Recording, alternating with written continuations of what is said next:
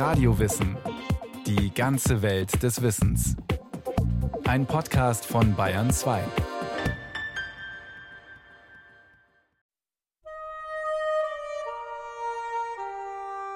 Eigentlich heißt er Alexei Maximowitsch Peschkow, doch schon seine erste Erzählung unterzeichnet er mit Maxim Gorki. Gorki, der Bittere. Ein mittelgroßer Mann von kräftiger Statur, das volle Haar halblang hinter die Ohren gekämmt, Schnauzer und ein Gesicht trotzig und verschlossen, in dem man ganze Generationen russischer Bauern wiedererkennt. Gorki scheint mir eine interessante Persönlichkeit zu sein, weil er zu diesem Menschenschlag gehört, der alles aus sich selbst herausschöpft. Meint Svetlana Jomkina vom Moskauer Gorki-Museum. Gorki wurde eigentlich in eine ganz normale Familie des 19. Jahrhunderts geboren. Doch er musste schon als Kind gleich mehrere Schicksalsschläge verkraften. Und hier haben wir es schon mit einem besonderen Menschen zu tun. Er bewahrte sich seine große Menschlichkeit. Er wollte sein Leben ändern. Er eignete sich Bildung an, um aufzusteigen und stellte mit seiner Person unter Beweis, dass der Mensch die Krone der Schöpfung ist. Russland, zweite Hälfte des 19. Jahrhunderts. Zar Alexander II. hebt 1861 die Leibeigenschaft auf. Bis zu diesem Zeitpunkt zählen Bauern, Bedienstete und Arbeiter als Seelen, die man beliebig nutzen, bei Bedarf auch verkaufen kann. Die Befreiung setzt Millionen Bauern in Bewegung, die auf der Suche nach einer Lebensgrundlage in die Städte strömen. Das russische Bauerntum führt einen verzweifelten Kampf mit einer verzweifelten Situation, schrieb der englische Historiker George Robinson 1862 aus Moskau. Auch die Eltern Alexei Peschkows, alias Gorki, führen einen verzweifelten Überlebenskampf. Der Vater arbeitet in Nizhny Novgorod an der Wolga als Tischler und hatte die Tochter des Färbers Kaschirin von nebenan geheiratet, Gorkis Mutter. Die Familie ist groß, bettelarm und in tägliche Streitereien verstrickt. Bei den Kaschirins ist Schlägerei, schrien die Gassenjungen beinahe täglich und trommelten Schaulustige zusammen. Am 28. März 1868 wird Gorki geboren. Ein Jahr später siedeln seine Eltern mit ihm nach Astrachan an die Wolgamündung um, es ist eine Flucht vor den ungezügelten Gewaltausbrüchen des Großvaters. Als Vierjähriger erkrankt Gorki jedoch plötzlich an Cholera. Der Vater steckt sich an und stirbt 1872, woraufhin die Mutter mit dem Kind in ihr Elternhaus zurückkehrt. Alles war Gorki an seinem Großvater verhasst. Die kurzen roten Haare, die stechenden Augen, die schwieligen, harten Hände, in die sich Farbe eingefressen hatte, seine Schimpftiraden und Gebete, seine Scherze und Belehrungen. Schon kurz nach der Ankunft verprügelt der Alte seinen Enkel bis zur Bewusstlosigkeit. Anderes hat allerdings auch der Großvater nicht kennengelernt. Gorki erinnert sich in seinem autobiografischen Roman Meine Kindheit an eine händeringende Erklärung des Alten. Glaubst du vielleicht, ich habe keine Schläge bekommen? Mich, Aljoscha, hat man so geschlagen, wie du es im schlimmsten Traum nicht träumen wirst. Man hat mir so weh getan, dass wohl der Herrgott selber geweint hat, als er es sah. Immer wieder beschreibt der Schriftsteller, wie Gewalt nichts anderes erzeugt als neue Gewalt, wie sie das tägliche Leben vergiftet und immer neue Formen der Grausamkeiten hervorbringt. Das Haus des Großvaters war von der drückend heißen Atmosphäre einer gegenseitigen Feindschaft aller gegen alle erfüllt. Die Großen waren davon angesteckt, und selbst die Kinder nahmen lebhaften Anteil am Streit. Aus der Beobachtung der Zwistigkeiten zwischen den Mietern wusste ich, dass sie sich für eine Kränkung aneinander rächten, indem sie Katzen die Schwänze abhackten, Hunde vergifteten Hähne und Hühner umbrachten oder sich nachts in den Keller ihres Feindes schlichen, wo sie Petroleum in die Gurken- und Sauerkohlfässer gossen oder den Quas auslaufen ließen. Seit jenen Tagen fing ich an, die Menschen mit Unruhe zu beobachten. Mein Herz wurde unglaublich empfänglich für jede Kränkung und für jeden Schmerz, eigenen oder fremden. So, als hätte man mir die Haut vom Herzen gezogen. Eine harte Schule der Sensibilität. In diesem finsteren Zuhause findet Gorki allein Zuflucht bei der Großmutter, deren Märchen und Geschichten ihn die dumpfe Trostlosigkeit seiner Umgebung vergessen lassen. Mit zehn Jahren wird Gorki weise. Der Großvater setzt ihn auf die Straße. Du bist keine Medaille, die ich mir an den Hals hängen kann. Ich habe keinen Platz mehr für dich. Geh unter die Leute. Jeder Tag wird nun zum Überlebenstag. Gorki muss selbst für seinen Lebensunterhalt aufkommen und verdingt sich als Laufbursche, Tellerwäscher, Ikonenmaler, Lumpensammler und Vogelfänger. Der Hunger ist sein ständiger Begleiter. Und Halt findet der Junge in diesem unsteten Leben nur in der Literatur. Die Bücher zeigten mir ein anderes Leben. Ein Leben voll großer Begierden, die die Menschen zu Heldentaten oder Verbrechen führten. Ich sah, dass die Menschen, die mich umgaben, keinerlei Heldentaten oder Verbrechen fähig waren, dass sie irgendwo abseits von all dem lebten, wovon die Bücher sprachen. Ich wollte ein solches Leben nicht führen. In Gorkis letztem Moskauer Domizil in der außergewöhnlich schönen Villa Ryabushinskaja, in der heute das Gorki-Hausmuseum eingerichtet ist, zeigt eine Zeichnung den Schriftsteller in schweren schwarzen Stiefeln, auf der Wanderschaft mit einem Stoß Bücher auf dem Rücken, vor der Brust, auf dem Kopf. Gorki ist literaturbesessen. Er liest alles, was ihm in die Hände fällt. Und das ist höchst unterschiedliches, denn den Jungen zieht es hinaus in die Welt. Die 80er Jahre des 19. Jahrhunderts werden tatsächlich zu Wanderjahren in Gorkis Leben, wie Svetlana Jomkina erzählt. Gorki war ein unruhiges Temperament. Er konnte schlecht ruhig sitzen. Er ging von der Wolga zum Kaspischen Meer und tauchte in Tiflis in Georgien auf, wo er seine erste Erzählung schrieb, die er mit dem Pseudonym Maxim Gorki unterschrieb. Gorki ist ein paar Mal durch Russland gelaufen und hat sich als Träger, Laufjunge, Eisenbahner, Geselle oder Redakteur durchgeschlagen. Er hat all diese Widersprüche in Russland gesehen, die große Seele, die Wärme und Liebenswürdigkeit der Menschen, aber ihm entgingen auch nicht all ihre Unzulänglichkeiten. Anders als viele andere Schriftsteller des 19. Jahrhunderts hat Gorki das Volk nicht bedauert und beweint. Er glaubte vielmehr, dass das Volk Aufklärung brauchte. Er wollte die Situation des Volkes verändern. Gorki war ein Kämpfer und wollte immer alles verändern. Und alles, was er dachte, sprach er sofort freimütig aus.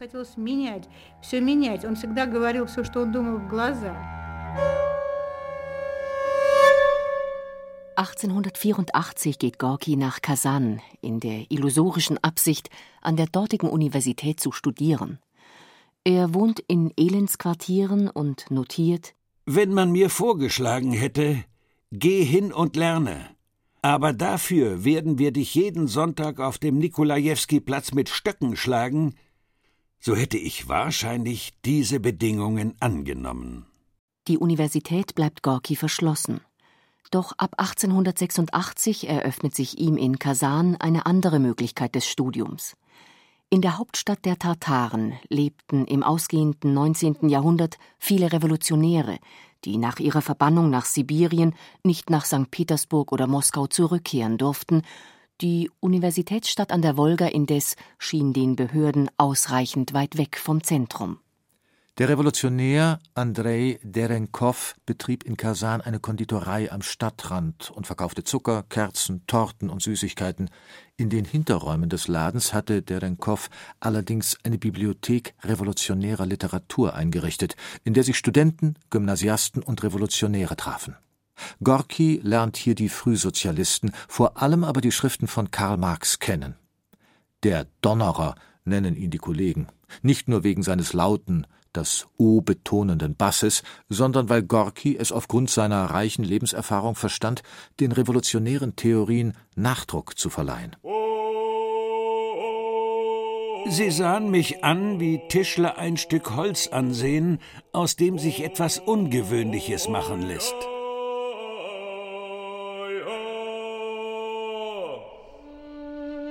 Gorki unterliegt in diesem intellektuellen Zirkel ganz der Aura einer jungen Studentin, die jedoch seine Zuneigung nicht erwidert. Dem daraus folgenden Liebesschmerz zeigt sich Gorki nicht gewachsen. Er war nach Kasan gegangen, um die Eintrittsprüfung für die berühmte Universität zu machen, an der ja auch Lenin ein Jahr studiert hatte. Doch wer von den Professoren sollte schon so einen zerlumpten, unglücklichen Jungen wie Gorki einschreiben? Er hatte keinen Erfolg. Und dann war er auch noch unglücklich verliebt. Außerdem war die Großmutter gestorben. Gorki war damals 19 Jahre alt und beschloss, sich das Leben zu nehmen. Am 12. Dezember ging er ans Ufer des Flusses. Es war dunkel, kalt, alles war von Sehnsucht erfüllt, und mit einer Pistole, die er auf dem Markt erstanden hatte, schoss Gorki sich ins Herz. Alles fast wie bei Tolstoi in Krieg und Frieden. Die Kugel traf die Lunge. Er kam ins Krankenhaus und wurde gerettet. Die religiösen Gesetze sahen nun Buße vor. Doch Gorki lehnte das kategorisch ab und schrieb der Kirche ein kleines Gedicht. Dafür wurde er sieben Jahre exkommuniziert. Wieder geht Gorki auf Wanderschaft. Als Barfüßler durchstreift er das Wolga- und Dongebiet, die Ukraine, geht über die Krim in den Kaukasus und nach Bessarabien und lässt sich 1891 in Tiflis, der Hauptstadt Georgiens, nieder. Während all dieser Jahre bringt er sich mit Gelegenheitsarbeiten durch. Und darunter gibt es nichts, was Gorki nicht gemacht hätte. Ich träumte von allerhand Heldentaten, von herrlichem Lebensgenuss und musste Säcke, Plandecken, Bretter, Schwellen und Brennholz vor den diebischen Kosaken der nahen Siedlung hüten. Ich hatte Heine und Shakespeare gelesen.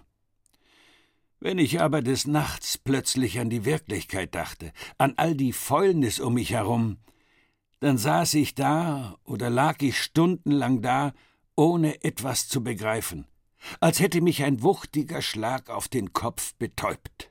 Immer wieder betäubt den sensiblen Vagabunden jedoch auch die Brutalität, die Empfindungsarmut seiner Landsleute.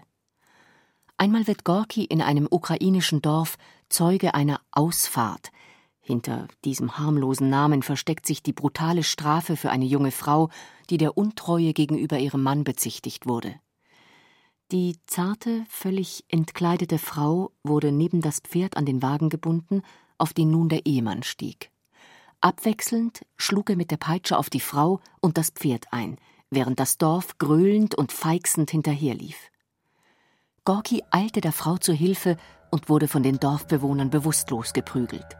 Kandibow, so der Name des Ortes und einer Erzählung des Autors, wird Gorki zum Inbegriff menschlicher Verrohung. In Tiflis indes erlebt er die vielleicht schönsten Jahre seines noch jungen Lebens. Er arbeitet bei der Eisenbahn in den Reparaturwerkstätten und schreibt seine erste Erzählung Makar Chudra, die in der Zeitschrift Kafkas erscheint. Das leidenschaftlich glühende Freiheitsprosapoem ist zwar noch nicht Gorkis endgültiger Durchbruch zur Literatur, aber doch zum geschriebenen Wort. Fortan arbeitet er als Journalist. Zunächst in Samara, später wieder in seiner Heimat Nizhny Novgorod. Er schreibt wie besessen, als müsse er sich Luft verschaffen von all seinen Qualen, allem Erlebten. Allein im Jahr 1896 entstehen über 200 Feuilletons und 41 Erzählungen, neben seinen Zeitungsartikeln. Wenn ich mich all dieser bleiern lastenden Scheußlichkeiten des rohen russischen Lebens erinnere, frage ich mich bisweilen, lohnt es sich denn davon zu sprechen? und mit voller Überzeugung sage ich zu mir selbst, es lohnt sich.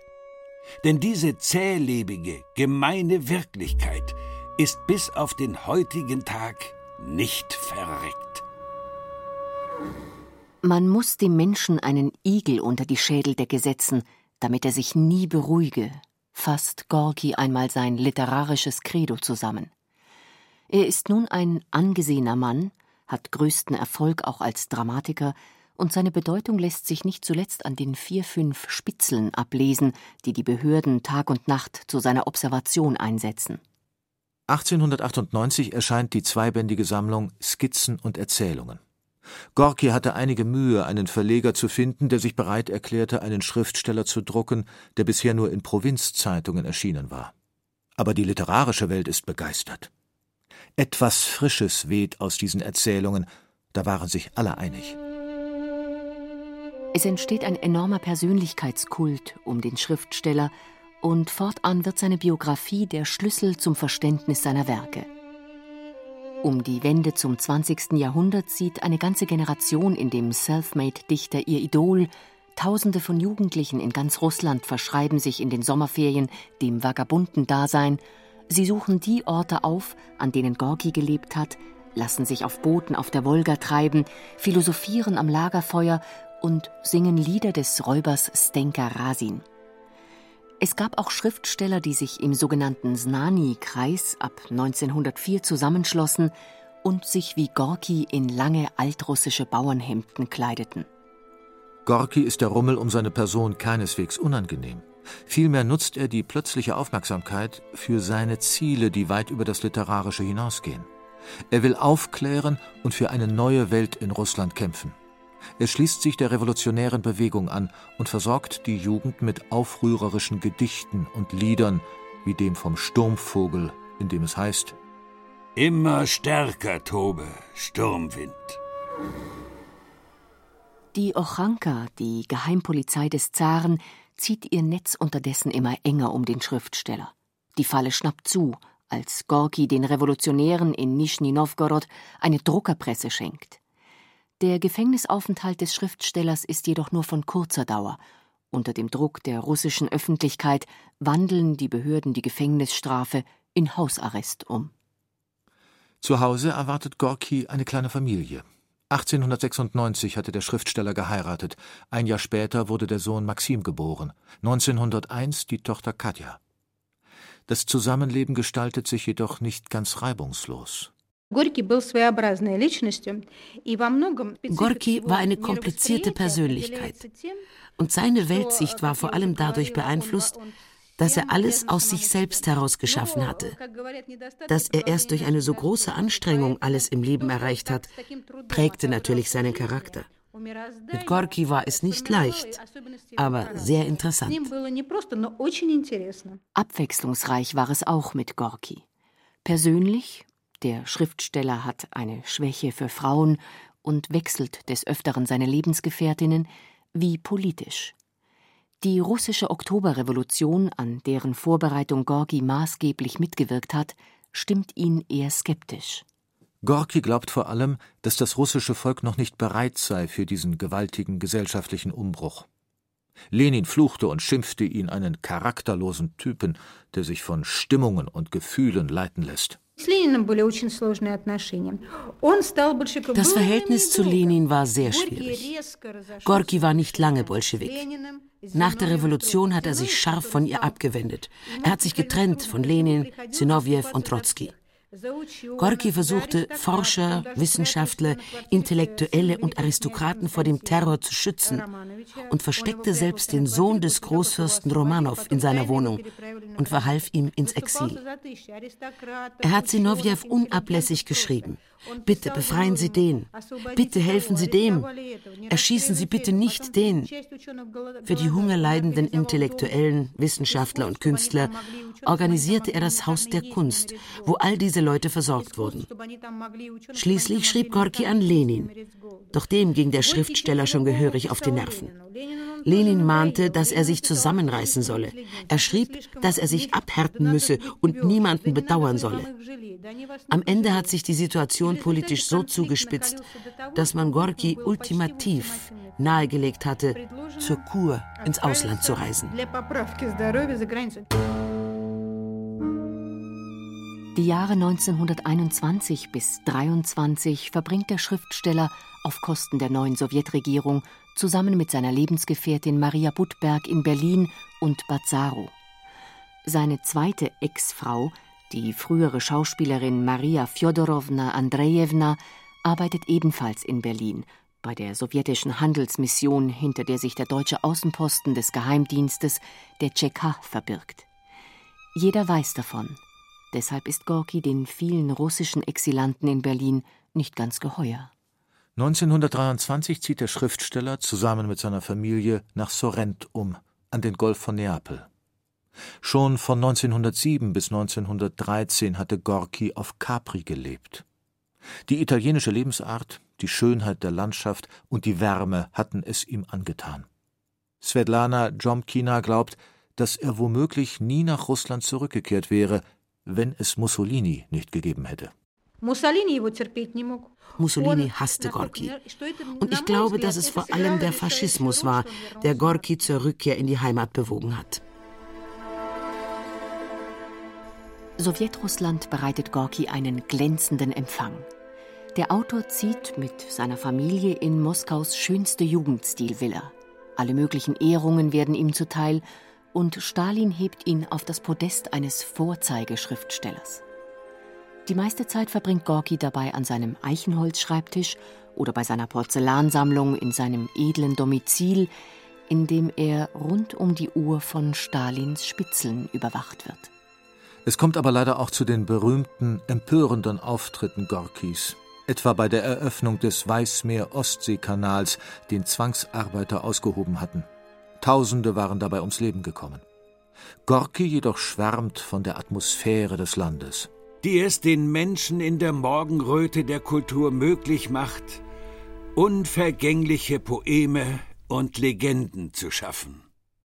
Als hartnäckige Legende sollte sich dann bis heute die Vermutung halten, dass Stalin an Gorkis Tod im Sommer 1936 maßgeblich mitgewirkt habe. Der Diktator soll seinem Literaten vergiftete Pralinen überreicht haben.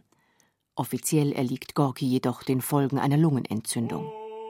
Ich glaube, dass eine Zeit kommen wird, schrieb Anton Tschechow um die Jahrhundertwende, wo das Werk Gorkis vergessen ist, aber es ist zweifelhaft, ob man auch in tausend Jahren den Menschen Gorki vergessen wird können.